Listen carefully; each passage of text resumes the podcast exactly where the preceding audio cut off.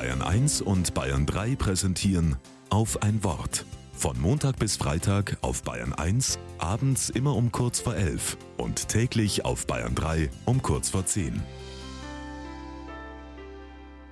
Auf ein Wort.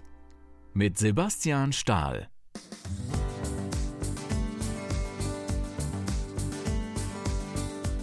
Eigentlich sieht es aus wie ein harmloses Tänzchen vor der Catedral de la Santa Creu in Barcelona.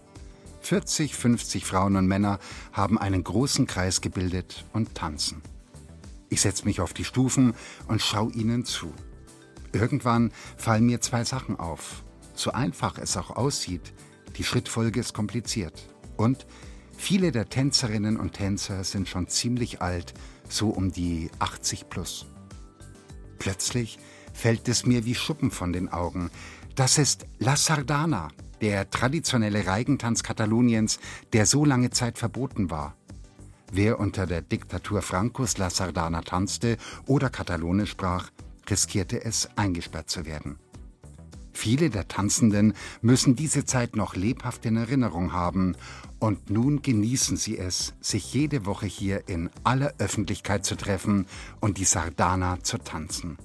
Gänsehautmoment. Ein Tanz als Demonstration. Wir sind hier. Das hat Symbolkraft.